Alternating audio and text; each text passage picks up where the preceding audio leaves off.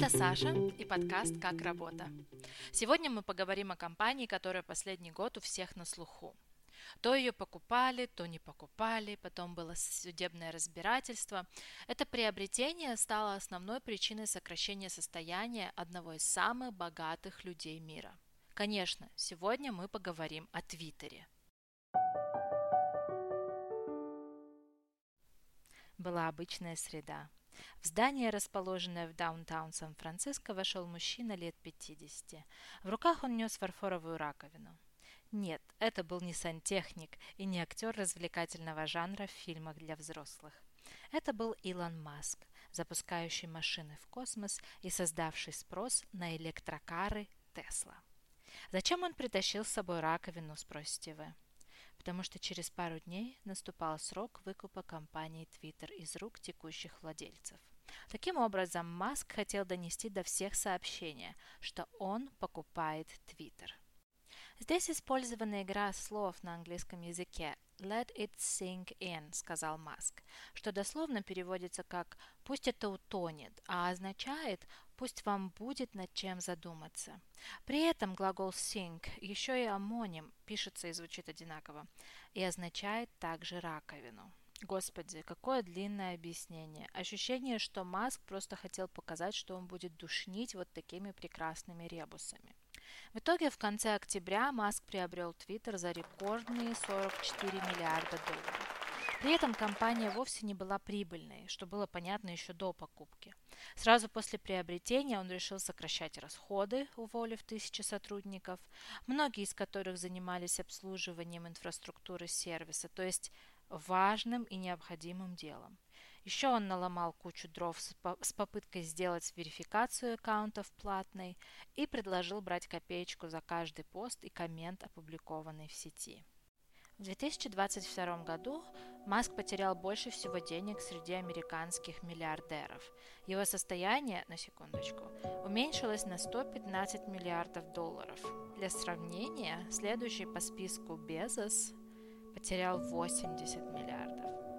В общем, Твиттер оказался слишком дорогой хотелкой, и теперь Маск разгребает последствия своего решения.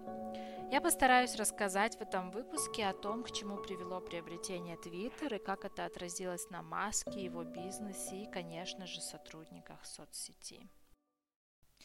Твиттер – это соцсеть, где можно читать новости в режиме реального времени. Поэтому Твиттер так любят журналисты и политики. А Трампа в свое время в этой соцсети даже забанили после штурма Капитолия. Несмотря на прекрасную основную идею делиться новостями со всего мира, рассказывать о том, что происходит вокруг, люди используют Твиттер, чтобы разводить срачи по поводу и без, а также булить и отменять других людей. Твиттер в том виде, к которому мы уже привыкли, появился не сразу. Он был создан как дополнительный проект компании Odoo, платформы по хостингу голосовых сообщений типа подкаста. В начале 2000-х этот аудиопродукт становился менее популярным. Ну, не то было время, сейчас подкаст-сервисов пруд пруди. И основатель компании Ноа Глаз искал альтернативные идеи, чтобы продолжать бизнес и удержать инвесторов. Он очень сдружился с Джеком Дорси, который в то время был простым техспециалистом. И они вместе начали развивать идею о платформе, которая могла бы дать возможность делиться статусом со своими друзьями и знакомыми. Надо понимать, что мы говорим примерно о 2000, ну, о 2000-х годах, это где-то 2003-2005, когда был еще популярен MySpace, и там люди ставили статусы, создавали фон для профиля, делились любимой музыкой, страдали. Ну, вы помните этого Тома в белой футболке, который сидит в полоборота. Так вот, первичный формат Твиттера подразумевал делиться статусом по мобильному телефону в виде сообщений и оповещений. Идея была смелой с точки зрения реализации. Главный на тот момент и самый ранний инвестор в Odeo, а, Эван Уильямс, сказал, что интересно будет на это посмотреть. Итак, в 2006 году Ноа и Джек создали концепт Твиттера. Джек отвечал за программирование, а Ноа за сам концепт, и он же был руководителем проекта. Вы чуть позже поймете, почему я так подробно об этом рассказываю. Твиттер заработал, но, конечно, на первом этапе не дал особых результатов. Ситуация изменилась, когда случилось землетрясение в Сан-Франциско. Люди, на тот момент находящиеся в городе, воспользовались Твиттером, чтобы сообщить, что у них все в порядке, или рассказать о своей ситуации. В тот самый момент создатели поняли, что Твиттер имеет отличный потенциал стать новостной платформой. Но, как основатель Одео и человек, создавший концепт Твиттера и даже придумавший название Твиттер, естественно, хотел стать CEO, и, по моему мнению, имел на это все права. Но Джек Дорси вел переговоры э, с Эваном, инвестором, за спиной Ноа, и в итоге Ноа просто уволили из компании, которую он сам и создал. При этом нужно понимать, что Ноа и Джек были друзьями. Они проводили вместе много времени, ходили пить пиво, делились своими переживаниями. Это был попросту нож в спину друга. Эван и Джек представили идею Твиттера остальным инвесторам Odeo, но выставили все в таком свете, что этот проект был нерентабельным. Эван предложил выкупить у всех акций по низкой стоимости, что, у него удалось, что ему удалось, и он стал единственным владельцем бизнеса с большим потенциалом. Позже некоторые инвесторы возмущались и говорили, что им не было представлено всей информации, которой обладал Эван на тот момент. Например, к тому, например, что уже к тому времени было замечено, что увеличились траты людей на мобильную связь для отправки уведомлений и статусов, что означало, что у Твиттера появлялось все больше пользователей, а значит бизнес был потенциально прибыльным. Так что история самого Твиттера началась с предательства и возможного обмана инвесторов. И как вы думаете, кто продавал Твиттер Илону Маску в 2022 году? Да, CEO Твиттера Джек Дорси. Тот самый техспециалист, который задружился с Ноа, а потом поспособствовал его увольнению из той компании, которую Ноа создал. Но, кстати, пропал с радаров, его нет в соцсетях, и он никак не высказывает свою позицию. С момента его ухода с ним было выпущено всего несколько интервью. В 2009 году на реку Гудзон вынужденно совершил посадку с пассажирский самолет. Это событие стало отправной точкой для признания Твиттера новостной платформой. Первые фото появились именно в этой соцсети еще до прибытия журналистов. Это был настоящий успех. Но Ноа в этом успехе уже не участвовал. Так как имя Twitter в последнее время звучит из всех утюгов, то может сложиться впечатление, что это одна из крупнейших соцсетей в мире. На самом деле это не вторая и даже не третья соцсеть по количеству юзеров. Для сравнения, у Facebook 2 миллиарда 900 тысяч пользователей, у YouTube чуть меньше 2,5 миллиарда, Потом идет WhatsApp с двумя миллиардами и Instagram с миллиардом пользователей. Кстати, Facebook, WhatsApp и Instagram принадлежат компании Meta, это бывшая Facebook. И только потом идет WeChat с примерно всем населением Китая, 1 миллиард 200 тысяч человек, и TikTok с одним миллиардом. А где же в этом списке Twitter? Ну, как вам сказать? По данным статиста, у Твиттера меньше пользователей, чем у Телеграма, LinkedIn, Снэпчата и Пинтереста. Пинтереста! Всего 436 миллионов землян пользуются Твиттеров. Из них, Твиттером. Из них 238 миллионов – это ежедневные пользователи. И тут еще нужно понимать, что, как и в любой другой сети, в это число входят боты. Твиттер до Маска и даже после его прихода был остается популярной платформой для политиков, знаменитостей и журналистов. Но как бизнес он уже давно находится в стагнации. Компания не показывала годовой прибыли с 2019 года, зато демонстрировала убыток 8 лет из последних 10. Чистый убыток компании сократился в 2021 году до примерно 221 миллиона долларов с 1 миллиарда в предыдущем – по данным S&P в марте 2022 года рыночная капитализация Twitter составляла около 37,5 миллиардов долларов. Это за месяц до того, как господин Маск согласился его купить. При этом долги составляли примерно 13 миллиардов от стоимости компании.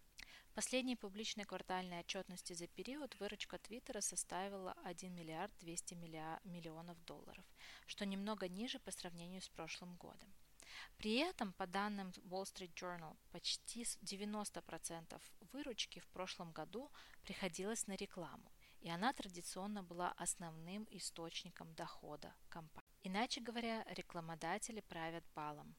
Изменения, происходящие в компании, уже оттолкнули многих крупных рекламодателей.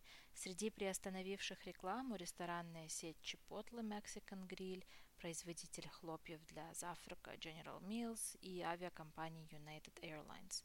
Так что уход крупных бизнесов, размещающих рекламу в Твиттере, может выбить почву из-под ног этой компании. Очевидно, что Маск видит для компании другие варианты развития и изменения бизнес-модели. Он хочет опираться на формат подписки и постепенно отойти от рекламы. Он, видимо, изначально не планировал рассматривать покупку Твиттера только с точки зрения бизнеса, приносящего прибыль. Но что же тогда может скрываться за твитом Маска о том, что он купил Твиттер, чтобы спасти человечество? Когда Маск впервые объявил о планах купить Твиттер, он сказал, что хочет очистить соцсеть от спама и сохранить ее как место для свободы слова. Потом он поделился планами сделать из Twitter приложение, которое может включать в себя все аспекты взаимодействия с внешним миром через интернет, что-то наподобие WeChat, популярного в Китае.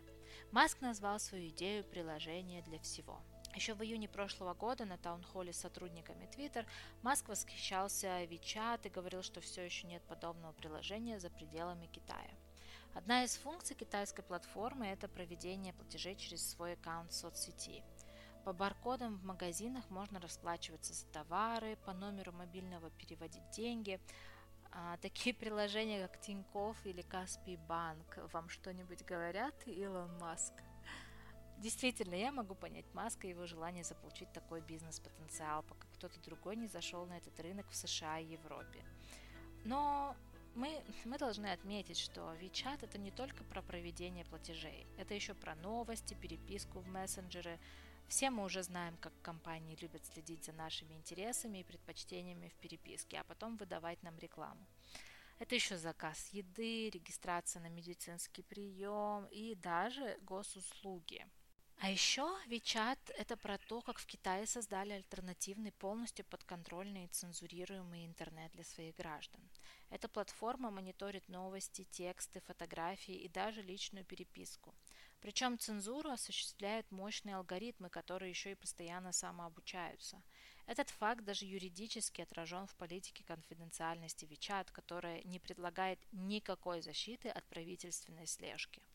Успеху WeChat способствовал не только наличие разнообразных сервисов и удобства для пользователей, а также отсутствие конкуренции с другими приложениями. Все иностранные соцсети и приложения блокируются в Китае. В этой стране запрещен даже Google. Так что понятно, что люди пользуются тем, что имеется. Но насколько такой вариант возможен в США или в других регионах мира, где конкуренция намного выше, а стандарты и требования к безопасности данных пользователей, особенно в Европе, крайне высоки? Ну и напоследок фан-факт о WeChat. WeChat занял последнее место в рейтинге Amnesty International по конфиденциальности приложений для обмена сообщениями, набрав в сумме 0 баллов из 100. 0. Как говорит один из моих любимых блогеров и популярных озвучек для видео с котиками, 0 из 10.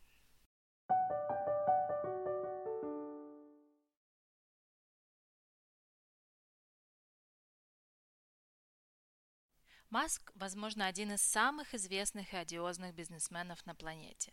Он родом из Южной Африки. В 12 лет он написал свою первую компьютерную игру. При первой возможности он покинул дом и переехал сначала в Канаду, а потом в США, где он изучал экономику и физику в университете Пенсильвании, которая входит в престижную лигу плюща Ivy League. После того, как Маск был принят в аспирантуру по физике в Стэнфордском университете, он быстро бросил учебу и основал два технологических стартапа. Одна из его компаний занималась программным обеспечением, вторая – онлайн-банкингом. И в конечном итоге стала PayPal. В 2002 году PayPal был продан eBay за полтора миллиарда долларов. Маск вложил свое состояние в новую ракетостроительную компанию SpaceX, которую он стремился сделать альтернативой НАСА, и в новую на тот момент компанию по производству электромобилей Tesla, где он возглавил совет директоров, пока не стал исполнительным директором в 2008 году. По впечатлению людей, знающих Маска лично, он предпочитает доминировать во всем, от работы до личной жизни, и он не принимает «нет» в качестве ответа. Еще Маск любит удивлять публику. Например, в 2018 году на шоу Джо Рогана в прямом эфире он курил траву. А в 2020 году у него родился сын, которого Маск назвал непроизносимым именем – я не смогу это прочитать. X, AE от 12. Я уверена, что AE означает что-то, что должно читаться по-другому. Еще он известен своими неоднозначными политическими заявлениями, периодическими срачами в Твиттере и перепостингом информации из очень сомнительных источников. По-прежнему непонятно, каким политическим взглядом отнести Маска. Он определяет себя справа от центра по экономическим вопросам. В прошлом он голосовал за демократов. В 2022 году он призвал своих подписчиков голосовать за республиканцев. Он поделился, что впервые проголосовал за них в прошлом году. Почему люди обсуждают его политические взгляды? Ну, потому что с приобретением Твиттера Маск запустил изменения, которые идут в разрез с демократическими ценностями и практически отменяют всю работу, которую компания проделала в прошлом для создания более безопасного общения в соцсети. Поэтому интересно понимать, и на что он, на чем он основывается. Маск рассматривает Твиттер как де-факто городскую площадь, где Правила должны быть сведены к минимуму. Я бы назвала такой подход «базар-вокзал». В то время как сотрудники Twitter потратили годы на разработку сложных протоколов для того, чтобы модерировать контент, содержащий неподобающие вещи, Маск делает из Твиттера место, где будет дозволено все и по ходу выживать будет сильнейший. Взгляды нового владельца Твиттера в корне и расходятся со взглядами большинства сотрудников. Соцсеть долгое время настраивала этический подход к работе с публикуемым контентом. Твиттер собрал команду инженеров по машинному обучению и работе с алгоритмами, которые также занимались этическими вопросами применения алгоритмов платформы.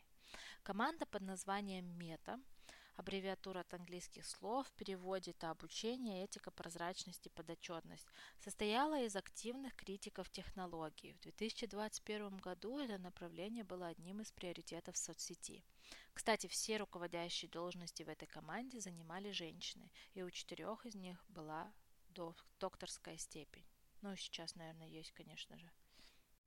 Почему так важно подходить к машинному обучению и изучению алгоритмов с этической стороны? Ну, потому что их применение может обернуться катастрофой, если оно неправильное. Мы уже видели, как алгоритмы Facebook оказались способными подогреть поляризацию общества и повлиять на выборы в США. У меня папа спрашивал несколько раз, почему ему никогда не попадает в ленту то, что смотрю я. Я посмотрела его ленту и была просто в ужасе, потому что он смотрит пару очень странных каналов, которые просто полностью забили его ленту всякой ересью. Недавно также видела сообщение в Твиттере от девушки, которая жаловалась, что вообще не подписана на Маска, но ей в ленте постоянно попадаются его твиты и комментарии. Вот это примеры фигового машинного обучения и неэтичных алгоритмов, которые навязывают повестку или формируют ленту только на основе предыдущих просмотров. Еще в 2021 году Twitter подписался под обязательством публично раскрывать информацию о том, какие решения соцсеть принимает касательно используемых алгоритмов. Эксперты, которые присоединились к команде Мета в Твиттере, говорили, что практически все сотрудники разделяли настрой, что соцсеть должна работать над внедрением этического компонента оценки своих решений, и очень надеялись, что работа Мета поможет развитию этого направления и станет примером для всей индустрии. Вы, наверное, уже поняли, что я говорю об этой команде в прошедшем времени. Практически сразу после покупки Твиттера Маск уволил всю команду, которая занималась изучением алгоритмов. Все увольнения в Твиттере произошли в рамках агрессивного сокращения расходов компании, которая продолжает терпеть убытки. Маск также уволил финансового директора Неда Сигала, главу юридического отдела, отвечающего за политику компании доверия Виджаю Гаде, и главного юрист-консула Шона Эджета. Неудивительно, что Гаде была одной из первых, кто ушел, несмотря на то, что она была уважаемой фигурой в компании. Гаде, которую Правые в Штатах обвиняют в цензуре Твиттера, известно тем, что забанила Трампа после печально известного штура, штурма Капитолия. Еще до окончательной покупки соцсети Маск опубликовал твит, в котором, по сути, сказал, а, что Гаде а, – это крайне левое политическое влияние в Твиттере, после чего на нее обрушился шквал хейтерских комментов и обвинений. Часть комментариев, кстати, была российской. Гада по происхождению этническая индианка. Вообще Маск частенько использует Твиттер для публичной борьбы со своими оппонентами и критиками. Теперь он решил применить ту же стратегию для устрашения своих новых сотрудников – Быть главой отдела доверия и безопасности в Твиттере уже давно является важной и тщательно контролируемой работой. Решения Твиттер часто позже проверяются политиками и регулирующими органами, поэтому, по словам бывших сотрудников компании, решения обычно подкрепляются подробной документацией, указывающей на конкретные руководства политические обоснования действий. Но теперь внутренняя документация показывает, что процесс принятия решений представляет собой не более чем прямые директивы нового владельца Twitter. В конце ноября на платформе был заблокирован аккаунт, принадлежащий левому активисту Чаду Лодеру. Во внутренней системе Twitter появилось примечание «Приостановление. Прямой запрос от Илона Маска». Это был снимок экрана, просмотренный Bloomberg. 15 декабря прошлого года Твиттер приостановил работу известных журналистов, освещающих Твиттер и Маска. Видимо, не понравилось то, что эти журналисты публиковали. Раньше в Твиттере была группа под названием Global Escalations Team, которая могла контролировать решения менеджмента, отменяя действия руководителей, если они противоречили существующей политике. Сотрудники говорят, что группа закрылась. Это похоже на то, что Маск берет все нормы передовой практики модерации контента, созданные группой доверия и безопасности за последние десятилетия, и пытается их сжечь, говорит Эвелин Доуэк, доцент Стэнфордской школы права. Вся тенденция заключалась в том, чтобы предоставить пользователям больше прозрачности, предсказуемости и надлежащей правовой процедуры. То, что делает Маск, похоже на полную противоположность этому говорит Эвелин. В декабре Маск начал выкладывать так называемые Twitter Files, которые должны были продемонстрировать, как однобоко принимались решения по блокировке аккаунтов, особенно правых республиканцев, по мнению Маска. Что такое Twitter Files? Это набор электронной переписки и чатов Slack, в которых сотрудники Twitter обсуждают политику компании и модерацию. Здесь важно отметить, что это внутренние документы компании и внутренняя переписка. Ну вот представьте себе, что вы работали над каким-то проектом, вы обсуждаете это внутри группы, которая над этим работает, а потом кто-то берет и просто сливает публике всю вашу переписку. Ну, я знаю, что у нас были разные переписки, и лучше бы их никуда никто никогда не сливал. Потому что это может привести э, к непредсказуемым последствиям, как случилось с Twitter Files. А, до сих пор в этих Twitter Files фигурировали решения о блокировке аккаунта Трампа. Ну, то есть он их выкладывает такими частями. И вот эм, как бы он каждую, каждую вот эту часть выкладывает и называет ее там вот этот Twitter файл про блокировку аккаунта Трампа. Потом было, значит, временное решение Twitter заблокировать новость эм, это было еще в октябре 2020 года, а, новость о материалах с ноутбука Хантера Байдена. Значит, потом там было э, о том, как компания ограничивает доступ к учетным записям людей, которые нарушают правила переписки в Твиттере, да, ну или публикаций в Твиттере. Причем, ну, большинство из этих знаменитых личностей это такие крайне правые ребята. А, причем, ну, еще здесь такой момент очень важный, что до публикации файлов а, он выкла- Маск выкладывает эти файлы в Твиттер, все он их публикует, но вот сами документы он показывал только двум отобранным им самим журналистам, что очень странно. По сути, эти документы, выложенные э, Маском, показывают, что руководители и рядовые сотрудники Twitter пытаются найти компромисс, обсуждают правила компании и то, как их следует применять. А в некоторых случаях это еще показывает то, как они принимают ошибочные решения. Но это, как я уже сказала, просто внутренняя переписка, и здесь можно проследить, как в компании принимаются решения. В своих публикациях Маск очернил бывшего главу службы безопасности Twitter Йо, Йоэля Рота, который часто упомянут в документах. Причем Роту и его семье пришлось переехать из своего дома из-за угроз, последовавших за публикациями Маска. Такие же атаки были адресованы другим сотрудникам Twitter, упомянутым в принятии решений по, по, по блокировке аккаунтов Бывший CEO Twitter Джек Дорси даже написал, нынешние атаки на моих бывших коллег могут быть опасными и ничего не решат. Если вы хотите обвинять кого-то, то направьте это на меня и на мои действия или то, что я не сделал. Ну, в принципе, вот вся эта ситуация с Twitter Files и с тем, как Маск публикует какие-то заявления в Твиттере, которые порочат других людей, это показывает э, результаты, к которому может привести власть одного человека, решение которого никто не может оспорить. Здесь есть такая вот цитата. Почти все сотрудники, которые знали, как создавать систему безопасности в Твиттере, ушли из компании. А те, кто все еще там, похоже, не хотят или не могут сказать своему боссу, что вещи, которые он просит их сделать, опасны или нарушают юридические обязательства Твиттера говорит Лаура Эдельсон, специалист по информатике из Нью-Йоркского университета, изучающая политические ком- коммуникации в интернете. В ноябре прошлого года Маск разослал сотрудникам письмо, в котором просил их подтвердить преданность компании и сказать, что они э, согласны работать допоздна и в интенсивном режиме.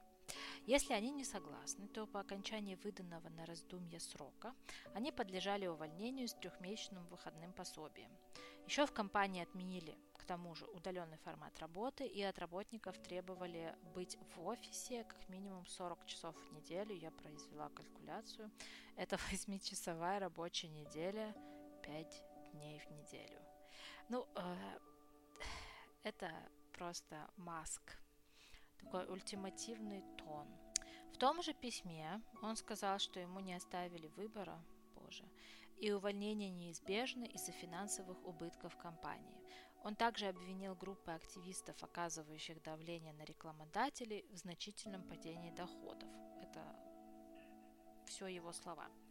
Но многие не согласны с такими выводами Маска. Кажется, что он просто пытается переложить все проблемы компании, вызванные новым владельцем, на плечи сотрудников. Ну или, может быть, не вызванные все новым владельцам. Может быть, они еще явились результатом работы прошлого состава руководителей. Но это такой вот газлайтинг – Э, что-то вроде «до меня вы работали недостаточно и делали все плохо, отсюда и убытки, и теперь мне придется за вами убирать ваши какашки, поэтому все должны собраться и э, пахать, пахать, пахать». По словам экспертов, э, философия управления Илона Маска заключается в том, чтобы собрать небольшие группы высокомотивированных и способных сотрудников, лояльных боссу. Такая номенклатура. В то же время он часто представляется крайне авторитарным. Ну вот э, как бы его действия в Твиттере это еще раз доказывают. Сам Маск говорит, что работает более 100 часов в неделю. Иногда он спит в офисе, и он хочет того же для своих сотрудников. Но только, конечно, разница в доходах у сотрудников и у владельца компании разная. Особенно если учесть, что теперь Twitter не публичная компания, у сотрудников нет доли или акций этой компании. Маск сам решает, как будет распределять прибыль, если она вообще когда-нибудь будет. Ну, Маск поставил амбициозные цели относительно того, как он планирует изменить платформу и подталкивать своих сотрудников к достижению этих целей, поскольку он пытается быстро увеличить прибыльность компании. А, сообщается, что Маск также обращался к сотрудникам с противоречивыми просьбами, типа просил распечатать десятки страниц кода, которые они недавно написали, а затем просил их все распечатанное зашредить. Очень странный типок. Похоже, поведение Маска ослабило доверие между руководством и оставшимися сотрудниками э, в Твиттере, особенно инженерами. Маск публично уволил инженера Twitter через твит. масло масляное, но, извините, так произошло.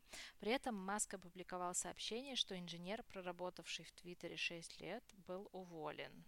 Когда сотрудники перепостили это сообщение в Slack, а, где был тот самый инженер, он сказал, что для него это стало новостью. А, это тот момент, когда ты летишь вперед паровоза. А как можно уволить человека, э, при этом не сказав ему об этом и сообщив это всем, кто читает Твиттер? Это просто unreal. Известно, что более 10 сотрудников были уволены либо за критические публикации о Маске, либо просто за поддержку других людей, опубликовавших критику, критику руководства. Сотрудники рассказывают, что при Маске Твиттер превратился в откровенно враждебную среду. Вообще, это, наверное, новая веха в истории увольнений, когда ты увольняешь сотрудников через соцсети у всех на глазах. Это очень неэтично. В ноябре Маск уволил целую команду модераторов, которые отслеживают вредные или э, посты, где выражается ненависть. Большинство людей в этой команде были контрактниками, так что их уволили без предупреждения. Эксперт по модерации контента Сара Робертс, профессор Калифорнийского университета в Лос-Анджелесе, а, написала в Твиттере, что около трех тысяч контрактников Твиттер были уволены. В декабре Twitter распустил свой Совет доверия и безопасности, консультативную группу из почти 100 независимых гражданских, правозащитных и других организаций, созданную компанией в 2016 году для борьбы с ненавистническими высказываниями, эксплуатацией детей, самоубийствами, членовредительством и другими проблемами в соцсети – за несколько минут до запланированной встречи с этой организацией. Такое решение ярко показывает отношение нового руководства к обществу и проблемам, связанным с использованием площадки для неподобающих целей. А вообще это еще показывает то, как новое руководство использует коммуникацию, а, и оно явно использует себе ее не во благо. Такое чувство, что все решения просто принимаются очень спонтанно, одним человеком, и э, сообщается об этих решениях а, в очень странной форме, либо твитом, либо сообщением каким-то, да, просто коротким, э, либо отменяются давно запланированные планы. Э, это такое очень хаотичное месси коммуникация, которая явно не приведет ни к чему хорошему. По поведению Маска понятно, что все его разговоры о том, что Твиттер станет более свободной платформой, это обман. Его действия говорят об обратном. Избавление от критиков, устрашение сотрудников, публикация внутренней переписки компании, которая может представлять реальную опасность для бывших сотрудников. Все это поведение говорит скорее о том, что Твиттер станет платформой настоящего автократа. Понятно, что такой расклад абсолютно не радует большие бренды, которые размещали в Твиттере рекламу. И сам имидж Маска, который теперь ассоциируется и с Твиттером, может в некоторых случаях навредить бренду. И это я еще не говорю о действиях Маска, которые напрямую вредят компаниям, у которых есть аккаунты. Стоит только вспомнить всю затею с продажей голубого верификационного значка в Твиттере. Маск объявил, что каждый может купить такой значок за 8 долларов в месяц. Ну, люди и купили и насоздавали фейковых аккаунтов больших брендов. Из самых запоминающихся твитов для меня это, естественно, фейковый аккаунт фармацевтического гиганта Эли Лили и Ко, а, который затвитил, что инсулин теперь бесплатный, за что бренду пришлось публично извиняться. Но я думаю, некоторые люди порадовались некоторое время, хотя бы ограниченное. И второй пример – это фейковый аккаунт Pepsi, который затвитил, что кола лучше. И эти все истории можно продолжать бесконечно, потому что это было просто очень смешно и немножко грустно читать. Кстати, пока я готовила этот выпуск, я поняла, что из сети почистили все упоминания публикаций с этими замечательными проделками, потому что когда это только произошло, были прям подборки такие вот красивые, смачные, а, с принтскринами, да, все, все, все, все этой вакханалии. Теперь этого практически нет в интернете, остался только текст статей, и причем чаще всего он без принтскринов, без, точнее, без скриншотов, э, и сори, это все, э, это все миллениалские выражения без скриншотов, поэтому э, мне интересно, кто занимался этим почищением. Да, ну что насчет будущего Твиттера? Исследовательское агентство Insider Intelligence предполагает, что 32 миллиона юзеров, в основном это граждане США, уйдут из Твиттера в течение двух лет из-за неудобств, э, вызванных тех проблемами и постов с ненавистью.